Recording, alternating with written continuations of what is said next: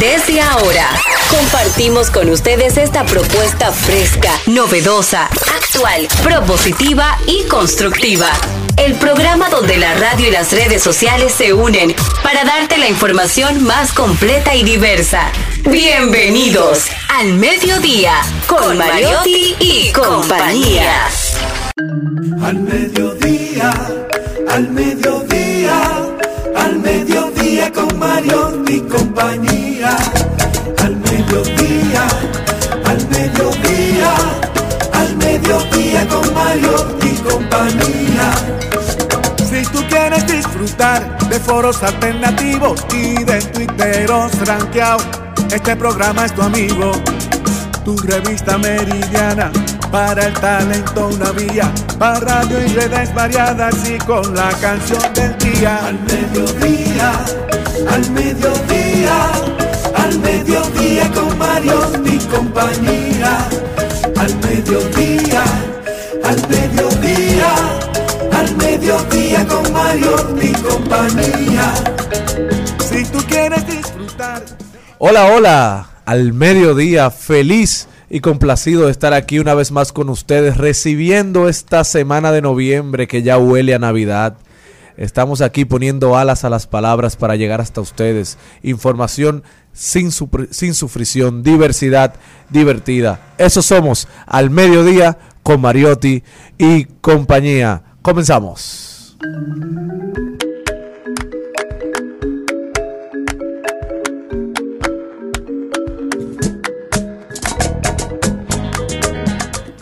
Está con nosotros desde la provincia Esmeralda y Olímpica de la Patria, nuestra querida, nuestra energía, nuestra dosis diaria, Jenny Aquino. Muy buenas tardes, señores. Gracias por estar en sintonía con este su programa al mediodía con Marieto y compañía. Nosotros sumamente felices de poder compartir con ustedes otro día más. Hoy estoy muy feliz porque se celebran varias cosas que tienen que ver conmigo personalmente. Hoy es el Día Mundial del Vestido. ¿Te gustan los vestidos, Malena? Me fascina. A mí me encantan. Incluso como me que, quedan muy bien. Ah, sí, sí, es que Ah. como una, co- una coquetería, no sé, tienen como su me magia. gustan A mí más me los encanta. vestidos que los pantaloncitos cortos. Y las faldas más que los pantaloncitos cortos. Me encanta porque siempre te ves como tan linda. Entonces eh, dicen que un día como hoy rendimos homenaje a una legendaria prenda de vestir femenina que nunca pasa de moda. Siempre tienes que tener un vestido negro ahí para cualquier El ocasión. básico. Exacto, que te queda bien con todo. Que incluso Melissa una vez, Melissa Gonel, la que siempre viene, la asesora de imagen que siempre nos da esos tips, en una ocasión ella nos conversó sobre esas piezas básicas que las mujeres y los hombres deben de tener en su armario, que no pueden faltar, y en eso están los vestidos negros. Y una chaquetica negra para Sí, cualquier evento de esos sociales. blancas y negras, así. Mm. Hoy también, oye, es el Día Mundial del Saludo. A mí me encanta, depende. Sí, depende. Después del COVID, eh, que yo a mí no me gusta mucho, que me- no todo el mundo me gusta tener cercanía con el, con el puñito, yo era feliz. Porque él Ay, es qué un- raro, una muestra de muy- afecto. tú eres muy cascabel, qué Eh, raro. sí, yo soy muy cascabel, pero con las personas que, que, que, que me siento definida. Si no me gustan, o sea, como, ah, tengo que saludar. Pero si me caen bien, sí, yo soy de abrazar a las personas que, que me encantan. Y hoy es el Día Me Mundial del Saludo. gente. Sí, hay gente que no me gusta también. Celebramos el Día del Saludo como elemento básico fundamental en la comunicación entre las personas, pero que esto no solamente es de los seres humanos, Cristian, también los animales se saludan y saben cómo se hace, se lamen, se huelen, se olfatean entre sí para saludarse. ¿Qué tal? ¿Tú por dónde andabas? Es como eso, ¿qué te? Bueno, bueno, también está con nosotros desde el otro lado de la cabina la señorita Malena Pero me de falta decir Jesús. un día, ¿sabes Después qué lo hoy? dice porque va a durar un No, oye lo que pasa para Salude terminar- Malena y después Gracias. Cristian, aunque ya conversé con Jenny, pero muchísimas gracias. De este lado la productora, la que no suele hablar mucho, pero también habla. Te cuento que hoy también hay dos cosas que son importantes en la República Dominicana. Hoy es el Día Mundial de la Televisión y hoy coincidiría también con el natalicio de una de las estrellas más grandes que hemos tenido, don Freddy Veras Goico. Hoy era su cumpleaños, Wow. que nació en 1940, nos dejó en el año 2010, pero hoy habría cumplido 82 años. Día Mundial de la Televisión, una efeméride impulsada por la ONU desde el año 1996, que mi tío favorito también cumplía años un día como hoy, y por eso siempre me acuerdo de, de Freddy.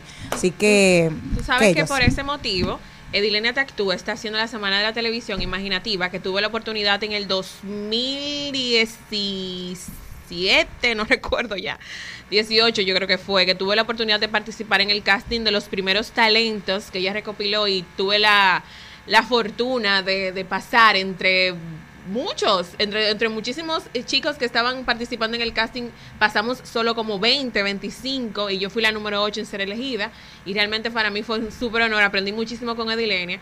Y a propósito de- del Día eh, Internacional de la televisión, nosotros eh, celebramos junto a Edilenia el inicio de la semana de la televisión imaginativa. Este miércoles en el Jaragua. Las informaciones la pueden buscar en el Instagram de Imaginativa para que puedan ustedes también poder eh, enriquecer sus conocimientos relacionados a la televisión con muchísimas charlas, muchísimos cursos, muchísimas actividades que Dilenia siempre se encarga de brindarle a los jóvenes especialmente para poder seguir impulsando lo que es la televisión dominicana. La verdad que Imaginativa se ha convertido ya en una tradición, Sí. eh, un referente de... Un proyectazo. Claro, un referente de lo que es la producción Sí. de televisión, de el aprendizaje que tienen los jóvenes y la oportunidad que brinda ella a través de esta plataforma para que cientos de jóvenes puedan edificarse y conocer todo lo que pasa detrás de cámara. Y lo importante que han tenido ese, ese tipo de eventos que tiene a Edilenia, con los años de experiencia que tiene, ella 20, lo que puede sacar. Y fíjate que lo que tú has dicho, de ese grupo en la cual tú estuviste, casi todos ha- se han colocado en medios de comunicación. entre- conmigo O sea, estuvo es Moisés por Saizé, eso. que está trabajando ahora mismo en Telemicro, Nelfa Núñez, que después trabajó con el Pachá, aunque obviamente Nelfa siempre tuvo una zapata en la Vega, pero también Sí. eso le ayudó a impuls- impulsarse. Pero ella había participado en aplausos Eh, también, o sea, sí, que hace unos exactamente. años atrás. yo Emily del programa Todos con Emily también eh, participó junto con nosotros. Es Rosemary Errant, que ahora Mm. mismo Rosemary es Claro. una influencer súper mega grande de las redes sociales, participó con nosotros también. O sea, hay un- una rumba de talento. Malena de Que- Jesús, sí, yo que ha estado aquí, ajá. Modestia Dime, aparte. claro. Pero casi la mayoría de todos los chicos de una forma u otra están dentro y detrás de la televisión y también en otros proyectos fuera, ya en empresas, trabajando en el departamento de comunicaciones, pero nos hemos destacado y hemos trabajado y todo también gracias a Edilenia por impulsar también ese No, y el nivel de interconexión que se da ahí, de socialización, de vínculos, que creen ustedes, creen ustedes una familia, se convierte en una tipo secta bondadosa. Exactamente. que se apoyan. He visto como ustedes tienen un grupo, se juntan, eh, se colaboran. Entonces, qué bueno todo eso que se da ahí y motivar a Edilenia que nunca Claro deje que de sí. hacerlo, Así porque la- en la República Dominicana hay talento de sobra. Compren sus boletas, vayan y apoyen la televisión dominicana. Pero esto tiene este que continuar. miércoles. Al mediodía, al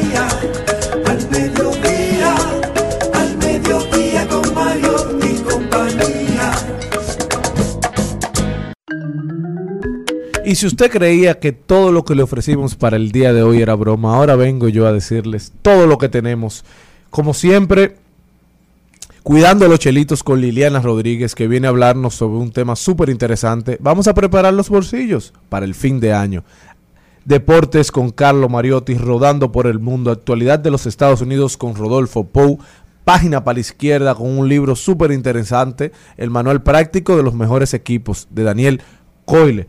Trending Topic. Paso y repaso con Maribel Contreras, que hoy trae a Sergio Hernández, un baladista del merengue. Hablemos de tecnología, salud y bienestar con un invitado psicólogo argentino, Alex Schumann, que viene a hablarnos de las parejas y las fiestas. ¿Cuáles son los límites? Esto y mucho más. Tan bajito. Cris. Esto y mucho más lo traemos hoy, aunque Malena quiera traerme problemas en casa, no lo logrará. Al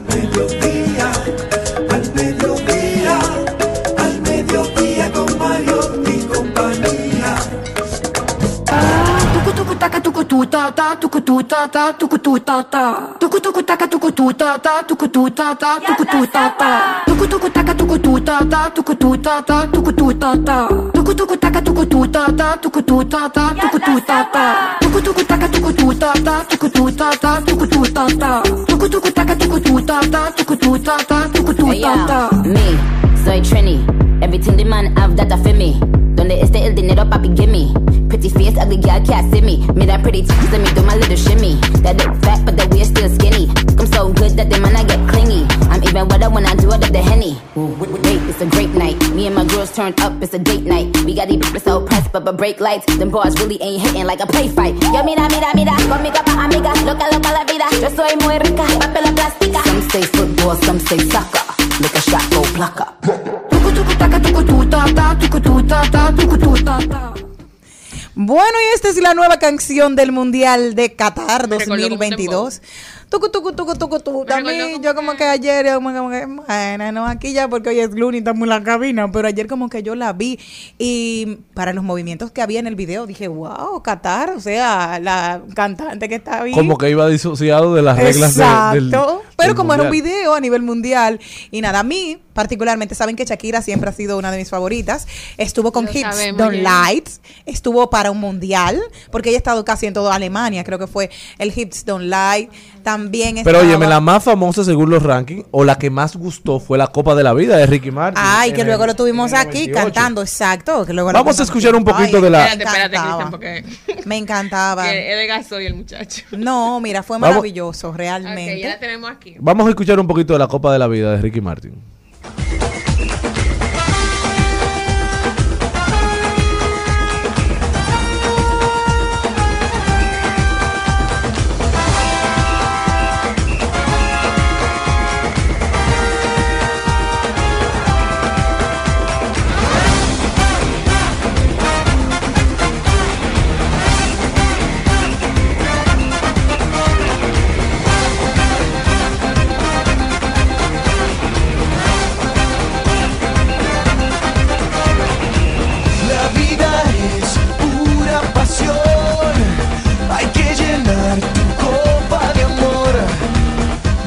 Señores, ¿cuántas emociones se vivieron cuando salió esa canción del Wow. Mundial? ¿Te Y aquí vino, eh, vino Ricky El Martin porque para el Festival Presidente estuvo aquí y cantó esa canción en tres idiomas. O sea, Igual cuando salió el Waka Waka en el Upi, 2010 con sí, Shakira. ese fue también. Otra Otra, y Hips Don't. Light. También. Que estuvo en Alemania también, que fue de ahí. Ella dice que ella ha estado ahí con todos los. Y el último, la, la, la, la, la, la, la, la, que se estaba. Entonces también esa fue la de la de Brasil. Adentro. Tú sabes que cuando salió la, eh, la canción de Ricky Martin, Lego. yo estaba muy pequeña y yo no sabía que tenía que ver eso con, con Claro. ni nada de eso. Y yo la cantaba muy normal, pero no sabía realmente. Claro. La verdad es que las canciones de los mundiales cuentan toda una historia y son partes ya de esa cultura y de ese, de ese Exacto. recuerdo. O sea, las canciones comienzan a formar parte como, como la canción de una novela a la novela. Exacto. Hay canciones que a las mujeres las re- o a las personas las remontan a una novela específica. Exactamente. Entonces, qué bueno.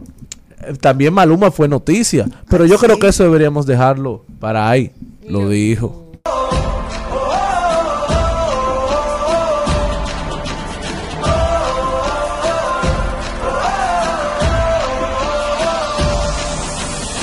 Give me freedom, give me fire, give me reason, take me higher. See the champions take the field now. You al mediodía,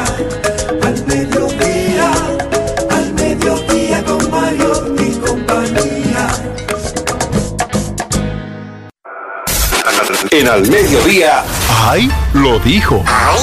Lo dijo. ¡Ay! Lo dijo. Lo dijo. ¡Ay! Lo dijo. ¡Ay! Señores, y parece que este mundial va a dar mucho de qué hablar. Sí, claro. El antes, el durante y el después. Yo creo que va a ser, va a mantener al mundo completo expectati- en, expecta- en expectativa, Expectativa. expectante, porque es algo que no se ha visto nunca. Pero te tengo ¿qué- una pregunta, te tengo una preguntita. ¿Cuál es el gentilicio de Qatar? Cataré. Catalicio. ¿Cómo que catalicio? Cataré no. Cataré. Cataré. Cataré. No. Catarí. Catarí. Ay, pero era una E que tú estás Bueno, pero una cosa tan yo grande. estaba esperando que tú dijeras Catarí, catareño, porque catarí. ya catarí. Catarí. Catarí es el gentilicio para los que están escuchándonos y tengan. No es catareño, por favor. No es cata. ¿Qué fue lo que tú dijiste? yo, Catalino tampoco. No, no, no. Catarero. Catarero tampoco. No, es catarí. Así es que, como los dominicanos, el gentilicio es cómo se llaman las personas de cada país. Dominicano. ¿Cómo lo sacan eso? Porque en Samaná Dominic- suelen confundir. Samanense, ¿no es? Es samanense, pero a veces dicen samanés. Sí, o sea, es como complicado. Entonces se supone como que Montecristi, nosotros ley, tenemos dos, monteplatense, monteplatense de Monteplata o monteplateña. igual que Monte Plata, eh, que Puerto Plata, entonces se pueden poner los dos. Pero quien lo dijo realmente fue nuestro querido Maluma y fue que durante una entrevista uno de los periodistas quiso sacar, ¿saben? La parte chispeante y de el tiqui tiqui del chismoteo. Lo que genera noticias. Y él le respondió con lo suyo. La pregunta fue lo siguiente, sabes, debo preguntarte, Shakira y Dualipa se niegan a participar en esta Copa del Mundo debido a los malos antecedentes de Qatar en materia de derechos humanos. Y obviamente la gente piensa, Maluma, ¿no tienen problema con la violación de los derechos humanos en este país? Preguntó el entrevistador al cantante. Este, al inicio de la, pre- de la pregunta, torció el gesto y dijo lo siguiente, sí, pero es algo que no puedo resolver. Solo vine aquí para disfrutar de la vida, del fútbol, de la fiesta del fútbol. En realidad no es algo con lo que tenga que involucrarme. Estoy aquí disfrutando de mi música y mi hermosa vida jugando al fútbol también, contestó el colombiano. Luego de ahí, el entrevistador volvió a insistir en otra cosa. Él simplemente se paró y dejó al entrevistador con la palabra en la boca. Realmente... A Ricardo Aljona cuando hizo eso. Bien hecho, bien hecho. Usted, usted, no, va- usted no vaya a que se lo maltraten. O sea, lo siento, como la prensa. Usted lo que tiene que hacer siempre a la prensa es sonreírle, decirle, todavía no puedo dar declaraciones acerca de eso, es muy temprano. Y ya con eso, nunca le salga corriendo a la prensa. Simplemente diga, en estos momentos no puedo decir nada para no entorpecer las investigaciones. No, pero yo también Aprenda. creo. Bueno, tú eres periodista, Jenny. Tienes más experiencia que yo en el tema. Pero hay. O sea, el trabajo del periodismo no se trata de incomodar a nadie. Cuando usted va a hacer una Depende. entrevista, bueno, si no es el plan, si es el plan, entonces me paro y te dejo con tu plan. Pero si usted me invita a su casa, a su programa, es a, a generar contenido bueno, de calidad, no a llevarme una encerronada sobre algo que tú sabes que él no tiene respuesta. Sí, pero que además, óyeme, es un mundial, todos los ojos del mundo están puestos ahí, todo el mundo quiere participar, ok, ahora no, por las restricciones que tiene el país, Qatar, ya lo hemos dicho aquí en diversas oportunidades de todas las restricciones que hay, pero tú vas a pasar a la historia por haber estado en un mundial de fútbol, no se repite cuánto tiempo, entonces vieron en ti el talento, buscaron a, Mil- eh, a, a Millie Minaj, así que se llama, Kylie Minaj. Nicki, Min- Nicki Nicki Minaj. Nicki Minaj. Yes. exacto, Nicki, la amiga. Perdona, eh, la Nicki. Es que sí, es que es la, es la, es la opuesta de, de, de la otra, de Cardi B. Entonces yo siempre estoy más del lado de Cardi B por ser dominicana. En el caso de, de ellas dos, Nicki Minaj estuvo allí, Nicki Minaj. Nicki, Nicki, Nicki. Como Nicki Jam. Nicki Minaj y también Maluma y estaba la otra cantante también que estuvo allá, que son los que es- son los encargados de tener esta canción del tiki tiki taka tucu tucu tucu taka y la canción nueva del mundial. Señores, pasaron a la historia, son parte y se ha escrito y la gente fue a divertirse, aunque con las restricciones del país, como dice, donde fuera, haz lo que viera. Así que nada, Maluma, que siga disfrutando, que este es un momento de gloria y siguen representando a Colombia porque Shakira ha ido a varios y él ahora. Así que adelante. La vuelta cuando el perro ataca, oro es lo que tiene bajo de esa bata. Mm, qué lindo me trata, cuerpito 60-90. Lo alquila ni lo pone en venta. Eso es lo que en el barrio comentan. Porque ah, ahí, la que anda por ahí. Quiere que lo mueva así, sí, sí, sí. Ah, esa ahí. En al mediodía es bueno recibir buenas noticias. Es bueno recibir buenas noticias con Mariotti y compañía. Bueno, y alguien que estará muy contenta con esta noticia es nuestra productora Malena. ¿Qué? Y es que el 2023 parece ser un año muy prometedor para la provincia de Samaná y los samanenses Cuenta. como destino turístico. Bueno, se espera con ansias la reapertura ahora este 2023 del Hotel Cayo Levantado con más de 200 habitaciones en Samaná. De seguro que este proyecto eh, viene a diversificar los atractivos de la provincia eh, y ampliará las condiciones para recibir más turistas, que cada día Samaná se está convirtiendo en un lugar seguro para los turistas. El presidente de la Asociación Nacional de Hoteles y Turismos, Rafael Blanco, eh, adelantó que ya se encuentra en fase final para obtener los permisos del proyecto de construcción del puerto de cruceros Samaná Bayport, ubicado en la ciudad de Samaná. Dicha demarcación contó con el anuncio del presidente Luis Abinader. Mira qué interesante, honestamente, en Samaná hay, o sea, en los próximos años vienen muchos proyectos interesantes relacionados al turismo. Yo espero que se lleve a cabo, yo espero que e- incluyan, obviamente, a los ciudadanos y que de una forma u otra también le brinden oportunidades de crecimiento, de aprendizaje a nuestros compueblanos, a mis compueblanos, que honestamente cada día me preocupa más lo que pasa en mi provincia, los avances y también a veces la dejadez, porque ahora mismo el, es- el Samaná está como que Fiona pasó ayer. si Bueno, ahora con la construcción de esa terminal para cruceros, definitivamente es un impulso eh, nunca antes visto para la provincia de Samaná. Recibir cruceristas ya se está convirtiendo en una tradición de la República Dominicana. Puerto Plata está explotado de turistas. Entonces es muy bueno lo que se viene dando para la provincia de Samaná. Pero yo creo que ahora, Jenny, es momento de cuidar un poquito los chelitos. Por favor. Al mediodía, al mediodía, al mediodía con Mario y compañía. A continuación, en Al Mediodía, cu- cuidando los chelitos. Cuidando los chelitos. Usted puede, Jenny, dejar un fin de semana de cuidar su salud y comer lo que quiera. Sí, puede durante unos meses dejar el gimnasio No. y, y no pasa nada. Sí, engordas. Puede incluso hasta dejar de pagar impuestos. Deja de visitar tu suegra y habrá problemas. También.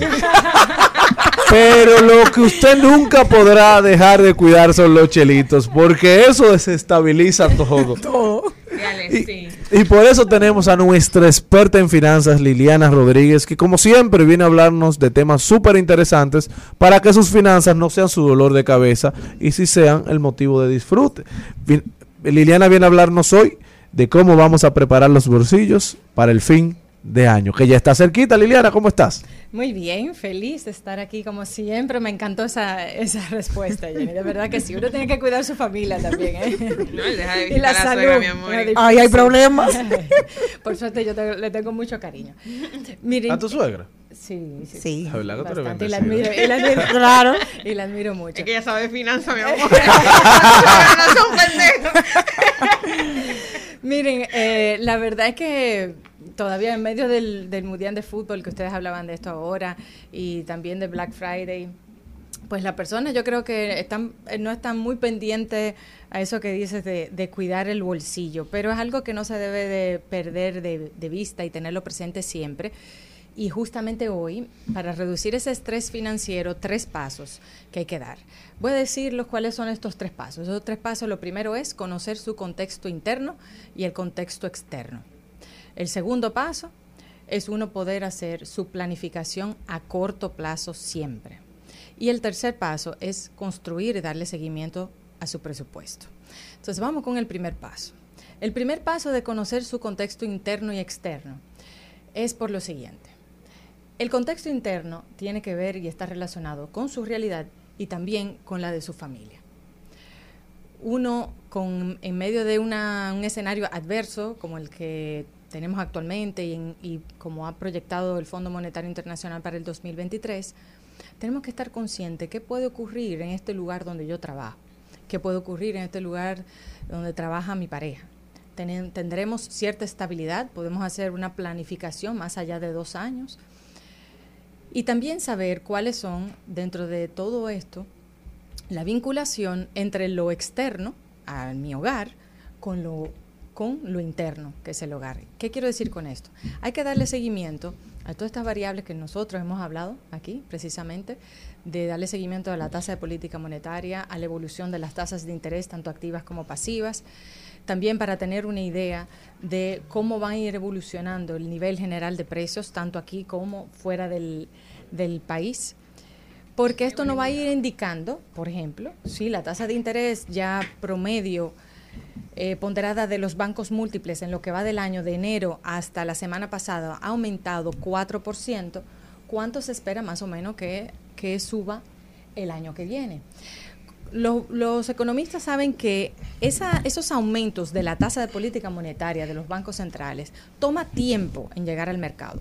O sea que todavía esos aumentos que han habido, que han habido nueve aumentos desde diciembre, desde noviembre del año pasado ahora, pues todavía no, no han surtido todo el efecto en el mercado. O sea que hay que saber qué vamos a esperar para el año que viene y estar atento a esas proyecciones que van a sacar, que siempre proyectan para el año que viene y te dicen, bueno, se espera una inflación de, de tanto por ciento, se espera un crecimiento de tanto por ciento y eso más o menos te indica a ti de cómo irá el año. Así que es vital conocer el contexto interno y externo para tú saber cierta estabilidad que tú tendrás en tus ingresos o no y cuánto va a aumentar, porque al final tú tienes un presupuesto y eso es lo que vamos a ver en el tercer paso. Tú tienes un presupuesto pero tú tienes compromisos financieros. Tú tienes que saber si tus eh, tasas van a hacer que tu presupuesto de repente engorde 5 mil pesos o 8 mil pesos, dependiendo de los aumentos de la tasa de interés que van a haber. Y saber si tú vas a poder hacerle frente. Hay que, hay que ser preventivo. Entonces, antes de entrar al segundo paso, sí mencionar, el segundo paso está relacionado con hacer las planificaciones a corto plazo. Me encantó un, un libro que llegué a leer de hacer las planificaciones no a largo plazo, sino planificaciones a corto plazo. Es decir, que tú puedes establecer ciertas metas para el 2023. De aquí a diciembre de 2023 yo voy a lograr tal cosa. Pero es vital que eso que tú tienes proyectado para diciembre lo vayas llevando a corto plazo, en planificaciones cada tres meses. O sea, como dice la doctora Ann Benjamin, un día a la vez, pero todos los días. Bueno, eso, eso lo resume todo lo que yo estoy diciendo. ¿Por qué? Porque primero tú vas acumulando todos los días mini victorias. Claro. Porque al final, cuando, no nada más a al nivel personal, sino también eh, en las empresas. Si tú dices, bueno, de aquí a diciembre del año que viene, yo voy a tener no solamente una sucursal de mi negocio, sino que voy a tener dos. De aquí a allá, tú puedes ir haciendo una cantidad de pasos que diga hasta que eso lo logre, yo puedo ir haciendo cosas con el negocio, con la sucursal que yo tengo actualmente para ir visibilizando esto.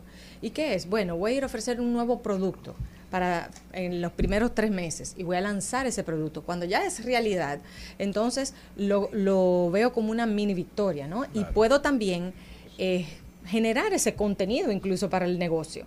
Y las mini, las mini victorias se planifican también. Claro, por eso digo que ese libro que le eh, habla y es sumamente importante porque dice, uno muchas veces hace esa planificación, comienza el año y tú haces una planificación, esta es toda mi meta para el 2023, pero lo ideal es tú dividir eso en corto plazo y No. sobre todo porque tú no sabes qué viene el año que viene, puede Claro. que tú haces una planificación para el 2023, pero en los primeros tres meses te aumentó la tasa, hay que volver a ajustarlo todo. Y está demostrado, Liliana, que cuando se, por- se posterga la recompensa, somos más, eh, digamos, más es más posible que Más fallemos propenso. al trabajo, somos más propensos a, a fallar al proceso que tenemos que hacer. Por eso esas mini victorias son sumamente importantes de uno cada día. Sí. Y no faltarle a su palabra, verlo de esa forma. A veces somos muy muy buenos y somos muy leales a los demás, pero sin embargo nosotros nos prometemos, hoy no voy a comer grasa, o por ejemplo, algo tan sencillo como eso, hoy no voy a Como yo que empecé hacer la ese dieta y. ¿Entiendes? Y nos faltamos a nosotros mismos. O sea, séte fiel, séte leal a ti. Cumple tu palabra contigo mismo, que es quizás lo más importante Sí, lo más difícil. y lo No, más difícil. Bueno, y el mejor ejemplo en tema de dieta, cuando uno hace, uno va a asumir ciertas restricciones alimenticias, si tú no ves los resultados inmediatamente, tú lo más probable es que tú pienses en dejarlo y Claro. abandonarlo. Entonces tú dices, bueno, mi meta es en tantos meses poder reducir mi peso en un 10%, un 20%. Pero yo quiero que el primer mes reducirlo en tanto, el segundo mes en tanto. Claro. Entonces, al tú ver, hacer esa planificación a corto plazo, te va, te va haciendo, como, te va ayudando a tú gestionar también tus emociones, que tú vayas sintiendo que realmente tú estás progresando. Y en las empresas eso es necesario, porque también esa, si tú no, no te organizas de esa forma, tú vas a perder la parte estratégica. Tú vas a estar todos los días envuelto en la parte operativa y te vas a olvidar de esa parte estratégica que sí la puedes lograr. Claro. Entonces esas planificaciones a corto plazo son sumamente importantes porque la- la- lo que lo plantean es que se haga planificaciones cada dos, 12, 12 semanas. Y eso, al tú llevarlo por semana, te va a permitir a ti poder darle un mayor seguimiento. Claro. Y al fin y al cabo... Y lo que no se mide no mejora, definitivamente. Así mismo. Pero y eso es esencial porque muchas veces uno toma ciertas decisiones que son realmente muy importantes para el bolsillo y si esas planificaciones no se hacen, eh, pues ahorita la inversión se pierde o se pierde recursos. O sea, es decir, mira, voy a decidir invertir en un, en un apartamento ahora para alquilarlo, ponerlo a alquilar. Si tú no prevés que se puede aumentar la tasa en un 6%, o sea, te puede aumentar 6 puntos porcentuales y después no lo puede mantener, va, habrás perdido porque vas a tener que vender ese activo rapidísimo a como sea del lugar para poder hacerle frente a esos compromisos que Liliana, no puede pagar. Páralo ahí para irnos a la pausa comercial Claro. porque hay que facturar y seguimos contigo. Al mediodía,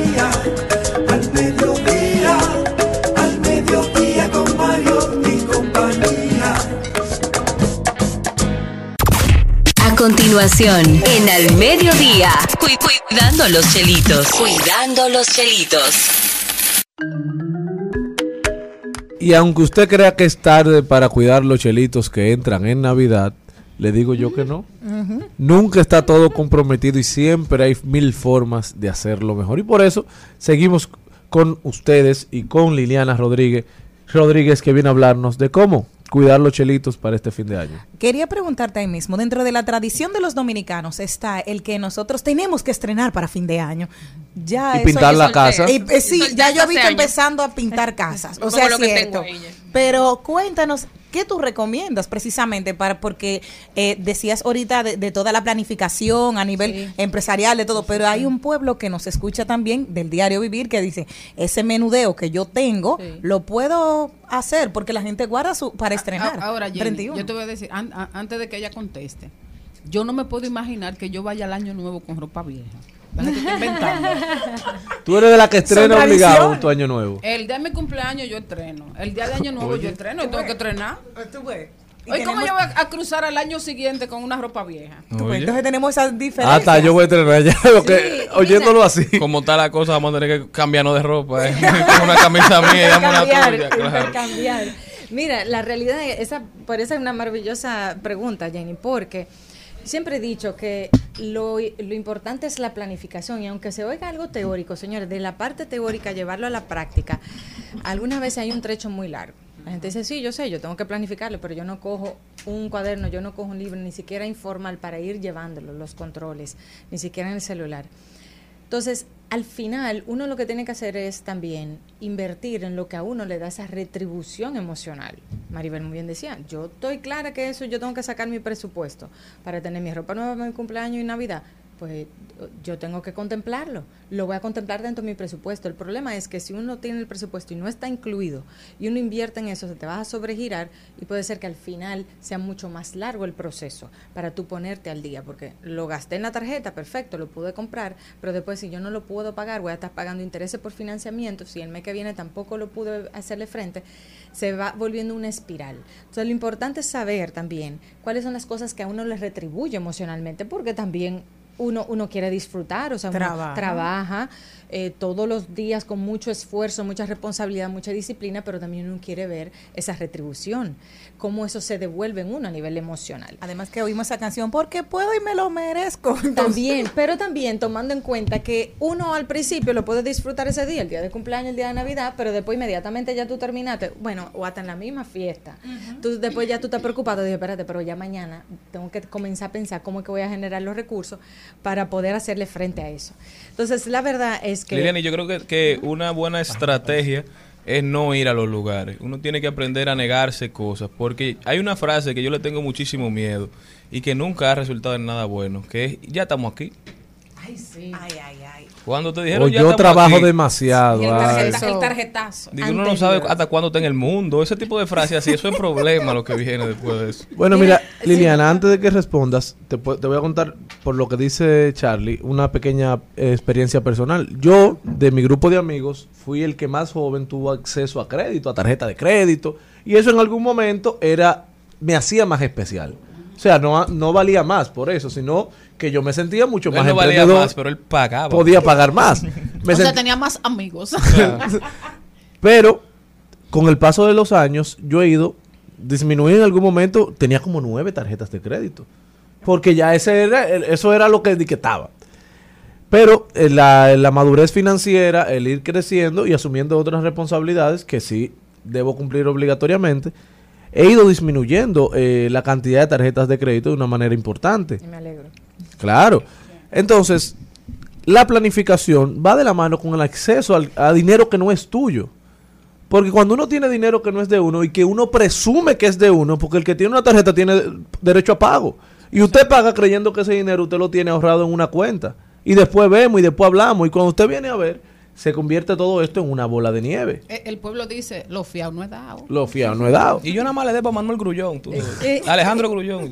y eres el buy now, pay later. O sea, tú Así al es. final tú estás comprando ahora mismo y lo tienes que pagar después, pero alguna vez se olvida esa otra parte, que es la segunda parte de la frase.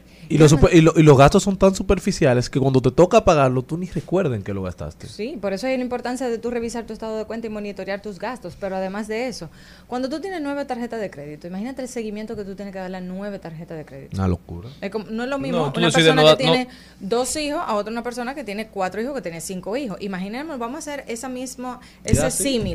Si tú tienes cinco hijos, tú tienes cinco edades, cinco etapas diferentes en las que van a estar los hijos, van a tener cinco necesidades diferentes. Entonces lo mismo en la tarjeta. Tú vas a tener cinco fechas de pago, en este caso eran nueve tarjetas de pago distintas, ¿eh? nueve lugares donde ir a pagar la tarjeta. Entonces, al final, incluso a nivel logístico, de que tú tienes que ir a pagar en un lado, cuándo que tengo que ir a pagar en el otro, puede ser que hasta tú tengas el dinero para pagar las nueve tarjetas, pero se te olvidó, porque Así tú es. tienes que manejar nueve tarjetas. Entonces, al final, eh, eso que tú decías ahora, Charlie, me recuerda una frase de Steve Jobs que decía que es tan importante saber qué no hacer como qué hacer. Así Porque es. algunas veces hay que saber decir que no por, por la planificación. Entonces, el último paso que sí quería mencionar es el tema del presupuesto. Lo hemos mencionado aquí. Yo traje incluso esto que le había comentado hace una semana que quería traer, que es un cuaderno, aquellos que no quieren llevar sus, su, su contabilidad y sus registros a nivel eh, digital porque les es más cómodo llevarlo a nivel eh, físico, escrito, manuscrito, le traje por si quieren regalarlo a, a los radioescuchas. A Jenny quien ya lo pueda quiere ser pa' útil, ella. Lo que puede ser útil porque es O una Malena. planificación de No, presupuesto. Esto incluso Mucha es una forma fácil de tú saberlo. O sea, tú puedes todos los días, comienza un mes y tú puedes ir registrando. Salí, la fecha, descripción, compré agua, el monto. Y tú lo puedes ir registrando pequeño, gasta aunque tú vayas. Aunque tú vayas. Y cuando tú vienes a ver al final del día, tú vas viendo, espérate, mira, me di cuenta que yo todos los días estoy gastando dinero en esto. Déjame ver cómo yo puedo ir recortando. Incluso cuando se termina el mes, tú tienes una parte que te dice, ok, ¿cuánto yo tenía de balance? Cuando yo, cuánto yo ¿Cuánto tenía me de entró? ¿Cuánto balance. salió? Exactamente. Entonces aquí tú tienes, en estas seis Oh, líneas, tú God. tienes el balance cuando terminó el mes. ¿Cuánto me entró en este mes? ¿Cuánto yo voy a ahorrar y cuánto me queda? Uno, uno Cuentas por cobrar, ahí- cuentas por pagar, ahí está. Entonces, al final son cosas muy sencillas en esta planificación que te permiten ir haciendo eso. Y de hecho, cuando ya termina el mes, ahí tú puedes dividir y te la ponen incluso las partidas. Para que tú sepas exactamente qué partida tú tienes que dividirlo. Ahí tú tienes teléfono, electricidad, el, el alquiler, que si tienes gimnasio, que tienes que ir al salón. Ahí te pone incluso la partida para tú poder detallarla. Y esa planificación te ayuda precisamente a eso, a encontrar dónde te da mucha más retroalimentación emocional. Porque tú puedes decir, yo todos los días estoy comprando una comida de fuera. Pero quizás eso no es lo que más retribución me da, quizás Claro. comprarme ese vestido. Entonces déjame, yo, como ya se está acercando Navidad, eso en un mes ya, entonces y eso me va a costar cuatro mil pesos. Ok, pues entonces esos cuatro mil pesos yo voy a dejar de aquí a allá de consumir eso algo semanal para yo poder tener ese dinero eh, cash, o sea, efectivo. O para ir al gimnasio, para pagar una mensualidad todo de un gimnasio. Y lo bueno que hayamos traído este tema ahora, porque ahora, a partir de ahora ya, comienzan todas las actividades de Así Navidad. es. Todas las Angelitos. Nadie me actividades de invite, no estén en abstinencia. A mí No, invítenme a todo que yo decido. Y por más que sea, ella- la, gente, la gente tiene que entender que realmente el glamour, es decir, ese aspiracional, esa vida que nos enseñan las redes sociales, es una mentira, es una creación del cerebro. Por eso usted, se- si usted se fija, usted dura meses viendo una camisa, viendo un zapato, viendo un carro, y tan pronto usted lo compra, usted se da cuenta que el zapato es para pisarlo, la camisa es para ponérsela, y que el carro ya usted ni lo lava, porque cuando lo tenemos, pierde todo ese glamour que tiene en nuestra cabeza cuando aspiramos a tenerlo. Entonces, es. por eso, hay cosas necesarias, y lo necesario es lo que uno tiene que Por eso el mito de la casa con piscina. Todos queremos una casa con piscina hasta que tenemos la piscina en casa. Nunca la usamos. Exactamente. No, y, Bueno, eh, por, y la, no- nim- por, la, vai- por la cosa más, más, por las nimiedades más grandes. Y, y lo vimos una vez pasada, hace como dos o tres semanas, mencionábamos rápidamente eh, la importancia de la herencia de lo que nosotros vivimos con nuestros abuelos. eh, nuestros abuelos no publican absolutamente en la- nada en las redes sociales, ¿verdad? Porque no la tenían. Pero nosotros sí sabíamos que ellos repetían ropa. Ah, ah, y nada. Pero tú ibas y tú le decías, mira, pero ven que vamos a un evento ahora, vamos a ir a buscarte, a mandarte a hacer una ropa especial, porque es para tal evento. Pero no yo falta, pues ropa. yo tengo ahí en el closet. O sea, al final también, eso que ya que tú traes a colación el tema de las redes, uno también tiene que ser consciente, pero si esa ropa te funciona. Claro. Entonces, oye, Exactamente. pues ya tú Señores, sabes, tú eh, la vas necesitando en dos meses. Pues oye, pues mira, tú sabes que Mm, ahorra Maribel está le triste. Yo- le Maribel está le triste con eso de repite. Yo le bajé a la compra de ropa. Lo que eso. pasa es que yo tengo como 20 vestidos largos de los premios soberanos. Y yo no puedo volver eres- con un vestido de ese. Vamos a hacer negocio, Mari. Lo cortamos y le ponemos negocio, otra vamos a cosa. Señores, eh, ya Liliana informó que trajo una agenda para nuestra audiencia. Yo gasto Si usted- 600 pesos en aguacate. Líder, déjeme decirlo de la rifa. Que vamos a hacer una rifa, mija. Ponte seria, Jenny. Póngase seria, Cielo. Si usted quiere ser el dueño, También. si usted quiere ser la propietaria, el, pro- el propietario de esta agenda de planificación financiera que nos ha traído Liliana Rodríguez, comuníquese con nosotros. La primera llamada es la ganadora. Comuníquese al 809-682-9850. 809-682-9850 y díganos que estaba escuchando Cuidando los Chelitos con Liliana Rodríguez. ¿Eres tú que estás llamando, Jenny?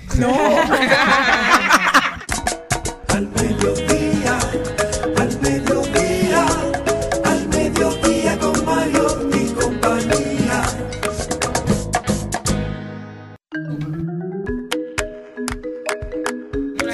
les cuento para las solteras y solteros que quieran tener hijos, hay un Tinder para hijos. Ya, ya sabe que está ahí.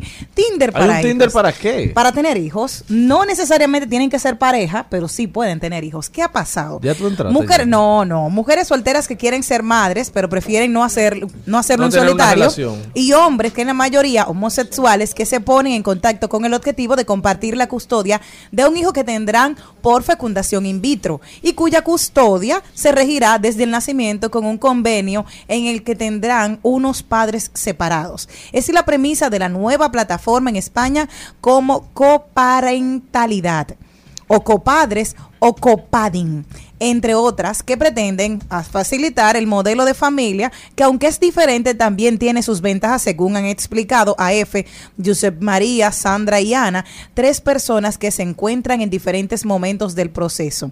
Me decidí, me decidí por la copaternidad porque soy homosexual y por la edad no puedo ya adoptar y la opción de la maternidad subdrogada me representa. Además, el tema económico, dudas éticas morales, cuenta Josep María, director de la agencia de comunicación y que ya ha iniciado el proceso in vitro con una mujer a la que puso en contacto vía esta plataforma de coparentalidad en Barcelona. ¿Qué les parece? O sea, ya las familias no vienen a, a raíz de los niños.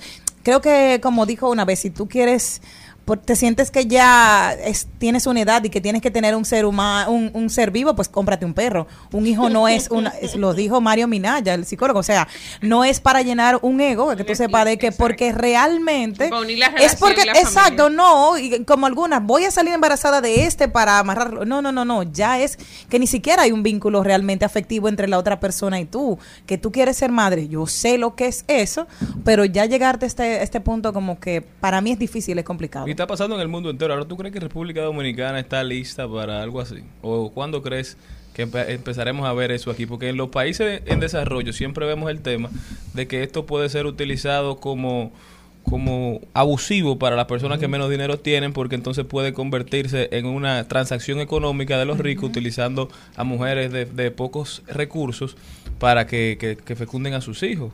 Entonces siempre hay este tema ético sobre esta conversación. ¿Ustedes creen que aquí eventualmente veremos algo así? Yo creo que ya la sociedad está preparada y, y lo- y se nota en los avances que da para que la gente busque las que estén que estén abiertas las alternativas. Cuando lo enviaron al grupo que tenemos, eh, gente no le gustó la idea, pero yo creo que ya en un mundo, A Lucas solamente. bueno, ya en un mundo tan abierto, la gente tiene que tener alternativas para hacer lo que lo que desee. Pero- sin tanto, sin tanto, sin tanto juzgar, sin tanto sentirnos dueños de la verdad. Es- O sea, el que quiere tener una experiencia de ese tipo, el que quiere ser padre de esa forma, que lo sea. Y que quiera a su hijo que va a ser un padre amoroso, cariñoso, Claro. responsable. Exacto. Que van a tenerlo, pero sabe la- las implicaciones de allá luego, o sea, no es un monedero que ahora te toca a ti, ahora me toca a mí, eso también es ver la implicación de un niño, de que van a tener sus padres eh, psicológicamente, cómo lo puede afectar, porque Pero hay que ver, recuerda lo que pasó cuando vino el conflicto de Ucrania, tú sabes cuántos niños quedaron abandonados que eran devientes de alquiler que estaban allá. Hay muchos niños que se, Que se crían con su quedaron papá y su allá. mamá y tienen muchísimos problemas. Yo no creo que También, sea- también. Todo depende de la crianza y el enfoque. Señores, al final el amor también es una transacción, lo que consentimiento. Entonces, El amor es una transacción con Claro, así sentimiento. es. Me ¿Cómo parece así? una bachata del torito. Repítame esa frase. pero es así, el, am- el amor Eh, también eh, es, Charlene, escríbela. Me gustó. es ¿Pero una transacción, qué? pero con sentimiento. ¿Por qué? Porque hay que decidirlo todos los días. Ah, eso sí es verdad. Entonces, todos los días tú vuelves y renegocias eh, eh. amar a una persona. Ese, ese, ese, ese es el, el, el mundo donde más rápido se los Mari, chelitos. dale un Oh, pero poemita, venga acá. dale un poemita ahora para diciembre a Cristian con esa frase. Bueno, pero que ya Charlene va a ser un... un- Charlie no tiene calidad para hacer bachata ni... es Él usted. escribe canciones, ¿tú no lo sabías? Ay, mi madre. tú sabes, Siga- el siga- sigan creándole esa loquera ese muchacho. Al mediodía,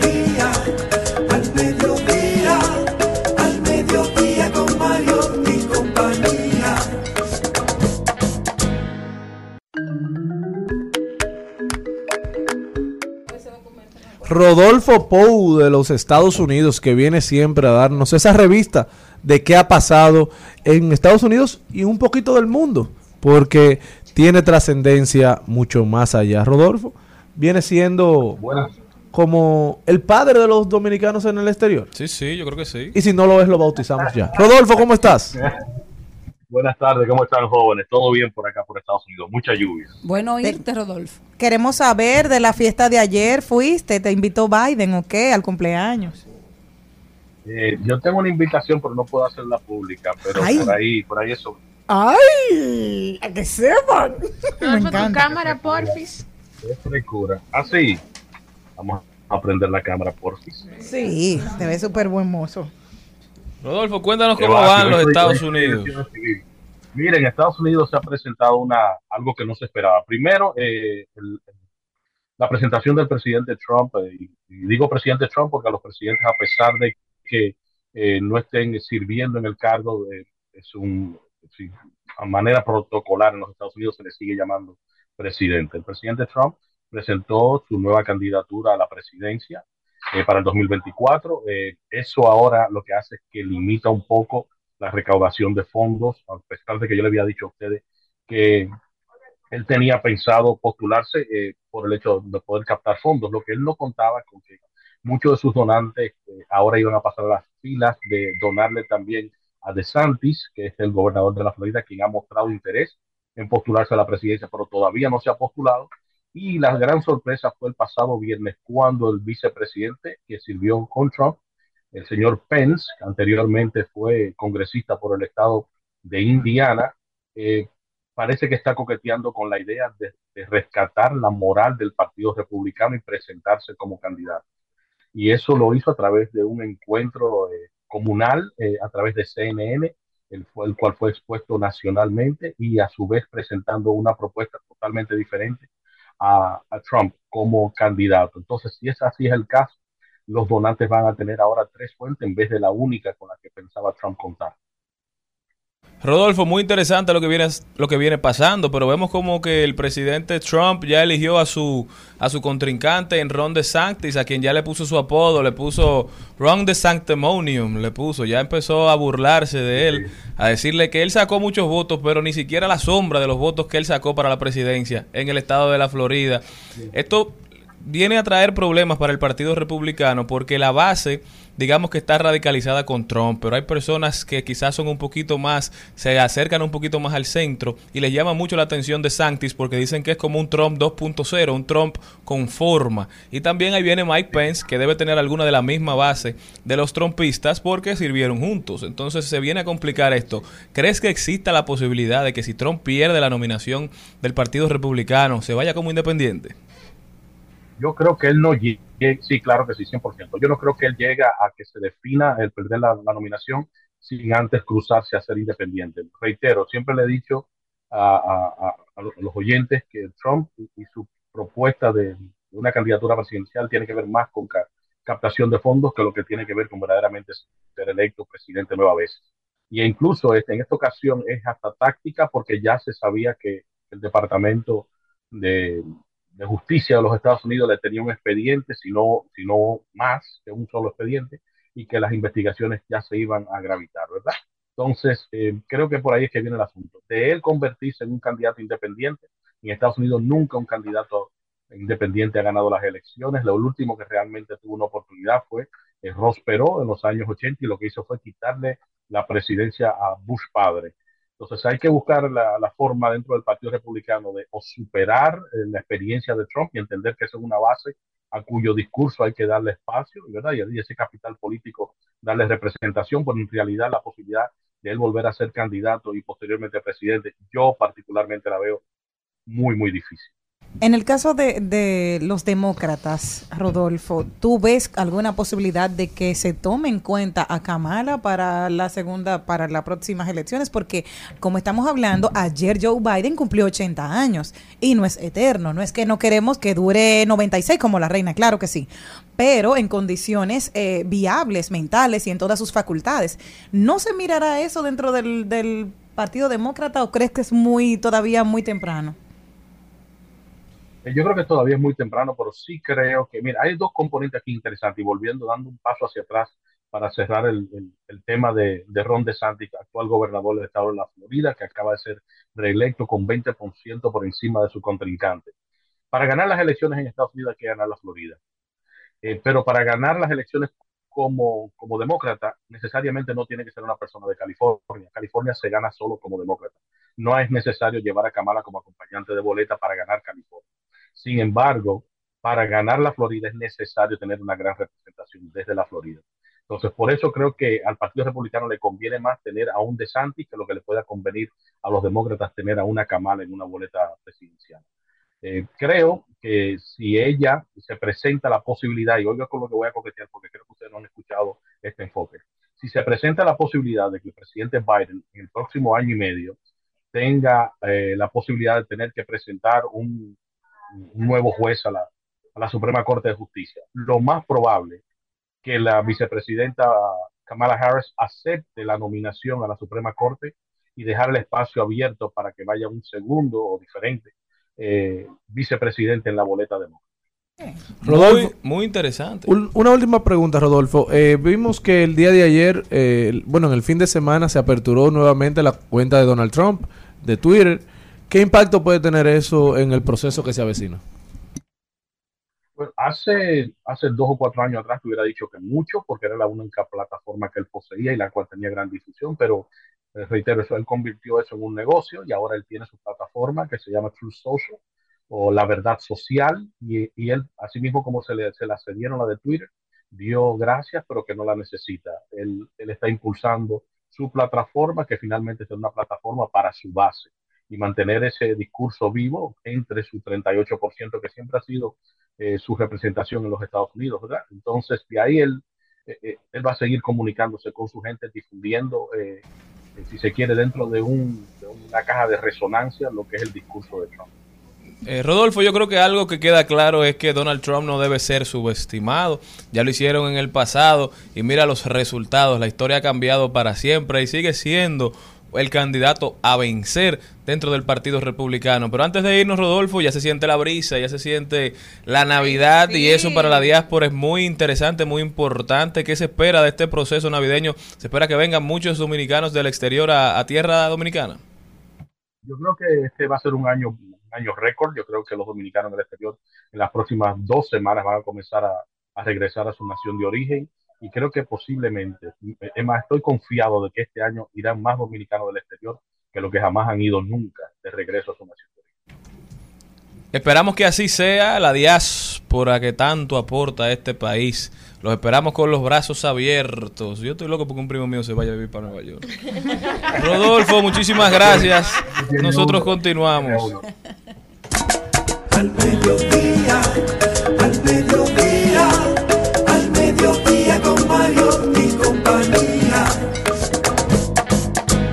Trending, Trending Topics. Topics. Al mediodía con Mariotti y compañía. Presentamos Trending Topics. Bueno, ¿y cuáles son las principales tendencias que tenemos el día de hoy? este. No, porque creí que Jenny iba a hablar porque tenía todo el ánimo, la intención y la figura para hablar. Pero bueno, yo creo que la principal tendencia que tiene Twitter es que entró Donald Trump. Que aunque Donald para- Trump y mucha gente está volviendo. Claro, pero para, do- para Donald Trump entrar hubo una encuesta. Que se encuestó que si querían volver a tener a Donald Trump en Twitter. Yo voté y voté que ¿Votaste? sí. Claro. Que quería que él volviera. Pero, pero la- ¿cómo fue la votación? ¿Cómo fue el proceso de votación? Una encuesta que él puso en su cuenta de Twitter de, lo, de la aplicación que te da la oportunidad de, de generar una encuesta con tus seguidores. Y él puso, ¿quieren que vuelva? ¿Sí o no? Y así ha- han vuelto otras personalidades como Kanye West, que también se le volvió a habilitar. Pero cabe destacar, su, Charlene, su cuenta de Instagram. que la, la, la votaciones de Donald Trump quedó pegadita. 49 a dividido, un país 51. dividido. Claro, un país dividido. ¿Qué más, Jenny? Ahí las tendencias. Oye, esta canción, a ver si ustedes se acuerdan de ella, porque se hizo sumamente famosa. Chuchu. I just want you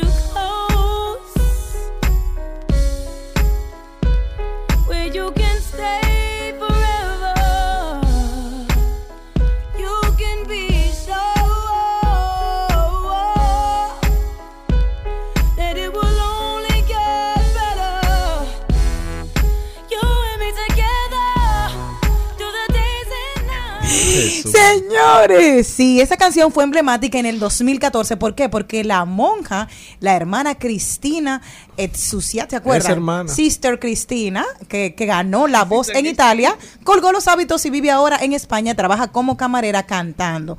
Entendió que su vida no era la religiosa y finalmente colgó los hábitos y está viviendo en España. Ella es una de las tendencias del día de hoy que precisamente ganó y la primera que impactó ver una hermana cantando No Want de Alicia Keys en ese 2014 todo un en la voz. fenómeno en es ese todo un fenómeno. El Papa le mandó felicitación, bueno, a todo el mundo y estaban súper felices. Ella estuvo cantando después en el elenco musical de Sister Act, también estuvo en el 2016 como entre las protagonistas del musical Titanic pero no había abandonado la vida religiosa hasta que ya decidió. Lo bueno que me gusta de España es que si tú decides eh, colgar los hábitos, te aceptan y dice que chulo, vamos a trabajar por, desde otra... ma-". Aquí es como que haces un escándalo y vamos a separarlo. No, no, no, no. En España se integran y qué chulo y qué bueno que está aquí. O sea que... ¿Tú pensaste que en ser vida. monja alguna vez? A los 13 años, sí. Pero gracias a Dios encontré el, el siervo que me sacó de ese camino. Señores, también es tendencia a Estados Unidos a raíz de una carta que escribió la Cancillería Dominicana respondiendo a fuertes declaraciones con respecto Así a la es. política migratoria del país. Yo creo que una carta correcta. Hace mucho que debió hacerse, que debimos fijar posición. Además, el canciller es a quien le toca a tomar esas posiciones. ¿Por qué? Porque el presidente de la República no puede dirigirse a un encargado comercial, porque los Estados Unidos en su embajada aquí no se han dignado ni siquiera a nombrar un embajador. Luego de que se fue la, la señora Robin Bernstein, todavía, al sol de hoy, dos años de gobierno de mis queridos demócratas, todavía no nos han puesto un representante oficial del gobierno de los Estados Unidos. Y vale recalcar que el mismo gobierno de los Estados Unidos que nos está exigiendo una solución dominicana para la crisis haitiana ha deportado más de 20 mil nacionales haitianos desde el 2021. Bueno, Bueno. otra tendencia es eh, Michel Martelly. ¿Qué pasó? Oh, el gobierno de Francia lo acusa junto a dos primeros ministros de patrocinar bandas ¿Qué? en Haití. Ya usted lo sabe. Un embajador de Canadá declaró que eh, ellos determinaron que estas personas usaron su poder presente y anterior para Sí, provocar y pagar a bandas. Ay, si don productor me oye. Canadá afirma que hay razones para creer que estas personas están utilizando sus funciones públicas anteriores o actuales para proteger y permitir bandas criminales armadas ilegales. Pero ahí También salió afirman- salpicado hasta Michel Martelly, el expresidente es, haitiano. eh, eh, eh, es- ajá, él, él es que está en tendencia, por eso. Eh, también afirman que blanquean dinero y cometen otros actos de corrupción. Eh, se afirma que con estas medidas la intención es acabar con el flujo de capitales y armas ilegales, así como también debilitar y desactivar las bandas criminales en Haití. Y no solo, bueno, no solo se trata de, de Michel Martelly. Sweet Mickey. El Sweet Mickey. O sea, uno piensa siempre como que los artistas no se van a meter en ese tipo de cosas, pero a veces pasa. Un representante del gobierno dijo que son estos tres: Loren Lamotte, Michel Martelly y Jean-Henri César. Vamos a ver qué, qué dice de eso. Bueno, y les tengo otras tendencias súper chulo. ¿Te gusta el Lego? ¿El Lego? Sí, ¿te gusta el Lego? No. Ah, ¿a ti sí? Me gustaba, sí. Ah, pues miren, sepan que van a sacar la empresa de juguetes Lego, está en tendencia Lego y Francia, porque van a sacar el monumento de la Torre Eiffel para que tú lo hagas en Lego. Va a Había costar algo, sí. 680 dólares y cuenta con 10 mil una piezas. Este es el juego más, el segundo más grande del mundo, porque el primero, bueno, el primero en crear esas piezas fue el mapa mundial que cuenta con 11.695 piezas. También había superado el Titanic 9.090 piezas y también el Coliseo Romano hecho con 9.036 piezas. Este tendrá 10.001 piezas y va a estar disponible a partir de este 25 de noviembre. 680 dólares y son cantidad limitada. Así Los Lego a mí me encantan porque son un juego, pero desarrollan los sistem- el sistema cognitivo de los niños. Además, una pieza de Lego puede utilizarse con cualquier pieza de Lego de- sin importar la, la época, el, la- el momento en que salió el juego. O sea que es sumamente inclusivo. El único problema con eso es que cuando lo dejan en el piso y si usted lo pisa, Adiós. eso es un arma letal. eso. Ay, mi madre. Eso en curva cualquiera. Llámale. Señores, otra tendencia, y como deben saber todos, es Miguel Tejada. eh, La ya- guagua. Que fue detenido por un tema de la ley de cheques, por un cheque sin fondo, pero ha, ha tenido y ha concitado el apoyo de sus amigos. Eh, David Ortiz eh, lo va a apoyar económicamente. También el administrador del Banco de Reservas, Samuel Pereira, ha, ha escrito que lo va a apoyar de su patrimonio, que quede muy claro. Entonces, qué bueno. Eh, Edwin Encarnación también. Dice Luisín Jiménez, y cito, qué bueno, David Ortiz va a apoyar económicamente a Miguel Tejada, que resuelva su deuda. Wow, esa ayuda podía ser discreta, sin publicidad. Con una llamada a Miguel Tejada, creo que hacerlo público hiero aún más al querido Miguel. Bueno, en el tiempo de la publicidad donde nadie quiere esconder nada y donde ya no hay patriotas ocultos, ya la gente todo lo escribe. Entonces hay que aceptarlo, lo que no debió tener la deuda. Pero ya la- lo que haga el que lo quiera ayudar, él decidirá si lo recibe o no por la forma. ¿Cuánto, cuánto dio el que tuiteó eso? Nada. Al mediodía, al mediodía, al mediodía con Mario y compañía. De paso, de paso y repaso. En Al Mediodía, con Mariotti, con Mariotti y compañía. Te presentamos De paso y repaso. Bueno, señores, qué alegría. Bajamos y estamos aquí, bajamos duro, bajamos con, con merengue. Y lo más importante es que tenemos en nuestra cabina a una de sus mejores voces. Recibimos con muchísimo cariño y un aplauso a Sergio Hernández. Muchas gracias, muchas gracias. Maribel, yo soy de Maribel hoy. Y bueno, algo está pasando. Y me alegro mucho que me llamara porque tú ves que el artista tiene que ser como, decimos por la prostituta o lo, o, o lo- o lo policía. Ajá. Está siempre ready, pues no tiene que ir. Y me siento muy feliz de la invitación, de verdad. Bueno, excelente, excelente Sergio. Lo que pasa es que en este momento tú eres noticia, tu regreso es noticia, el hecho de que la gente vaya, pueda tener la oportunidad a partir de ahora de escucharte, de escuchar Claro. tus- los grandes éxitos de Sergio Hernández, Claro. es, es- es algo súper interesante Sí, para mí. ahora estoy una producción nueva que se llama Honor a la Amistad. Honor a la Amistad es una, una producción de, de merengue en homenaje a José José, donde seis personas importantes en mi, en mi, en mi comienzo me dieron la mano. Augusto Guerrero, Augusto Tomén, José José, Edmond Elías, Edmoncito Elías y José Cáceres. Esa persona en mi, en mi principio fue una persona que me ayudaron a mí, inclusive sin esperarlo, hizo de José- con José José, sin esperarlo, más de 20 años. Entonces, por eso se llama la canción, el, la producción se llama Honor a la Amistad. honor a la amistad. Y eh, ese honor a la amistad de verdad que, que se cumple eh, en tu caso, ¿verdad? Y ese proyecto que existe ya de que tú estés eh, cantando fijo. Claro, claro. Yo, la- yo, yo siempre he dicho que para todo el mundo hay espacio. Tú puedes ser más popular, oye esto. Y el otro tener más calidad que tú. Este programa quizás no sea el mejor, por decir eh, algo, pero la calidad siempre se impone. Hay, mucha, hay muchas cosas, pero lo importante es tú tener tu calidad y la gente sepa lo que tú haces. Y de verdad me siento muy, muy contento de lo que he logrado hasta ahora, con muchos tropiezos, pero siempre guardé pan para mayo, junio y julio, gracias a Dios. Como debe ser, cuidó los chelitos. Hay una, una cosa importante. ¿Qué, qué es lo que está sonando ahí de Sergio? y se me va la vida al ver que te acarician delante de mis ojos. El merengue. ¿Qué ha significado para Sergio? Bueno, Hernández mira, el yo nunca he sido merengue? baladista. Habemos un sinnúmero de artistas, siete o ocho, quizá diez, que somos baladistas que interpretamos merengue.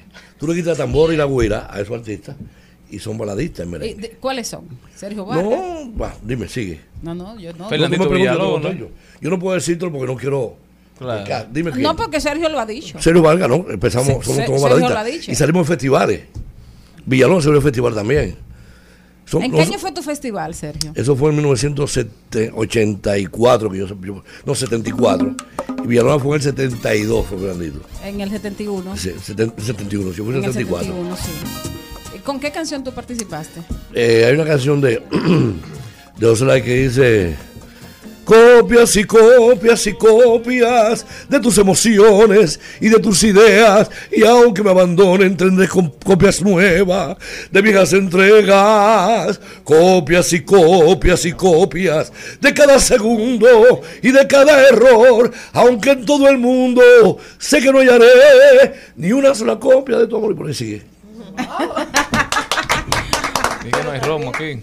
Y es así, mira, si vamos a merenguero, merenguero como tal, es como, como si vamos los años 60, tenemos a Rico López, mucha gente no sabe de eso.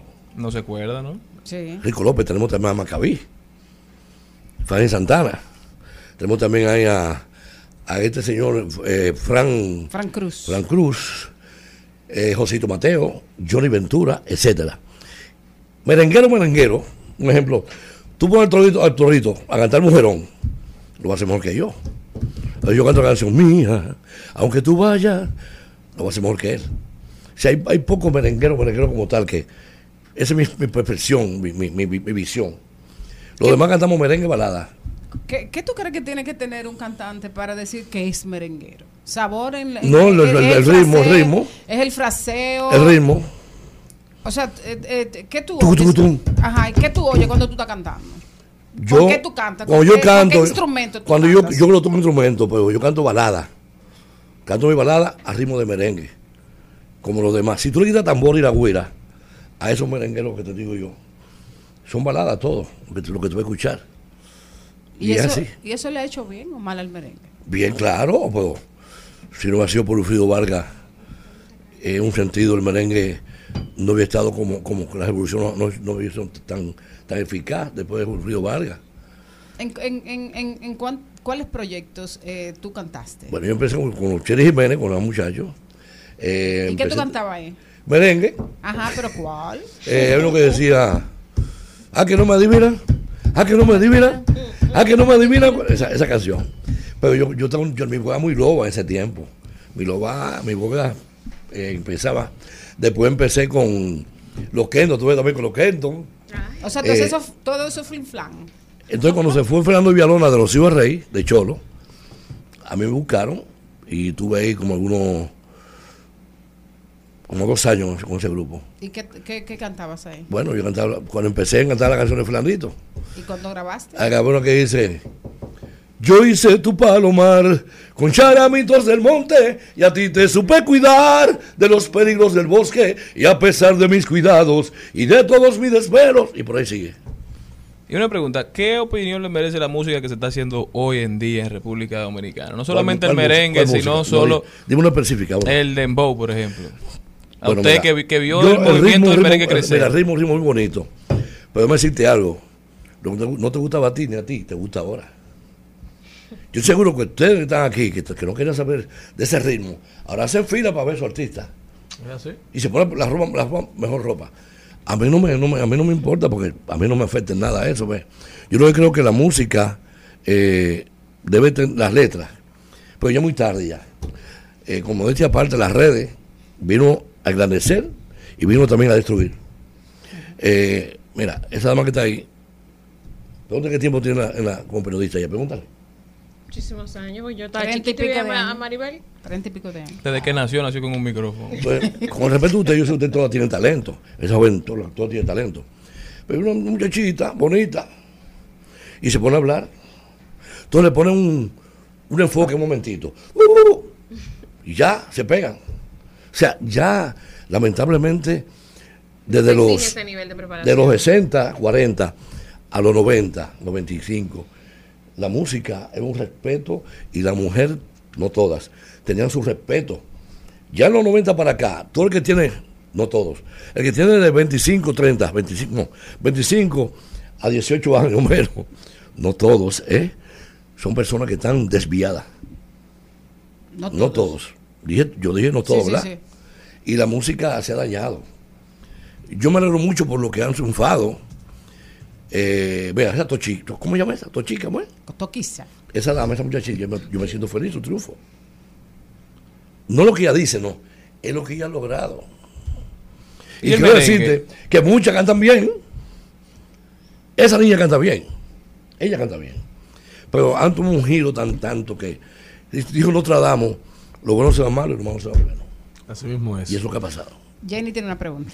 Usted estuvo cantando en Anhelos y Desvelos de Félix Jiménez, alias Felucho, en la que tiene una canción que me encantó y dice, Me dolerá tu adiós. Yo tuve la oportunidad de ¿Cuál es escucharlo.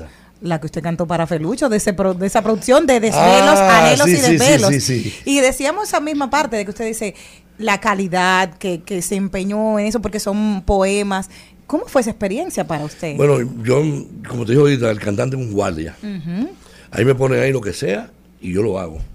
Pero esa canción fue muy especial porque fue leyéndola, leyéndola, leyéndola. Por eso cuando y algunos merengueros cantar canciones de algunos artistas, no, no ese caso, se ponen a imitar a ese artista.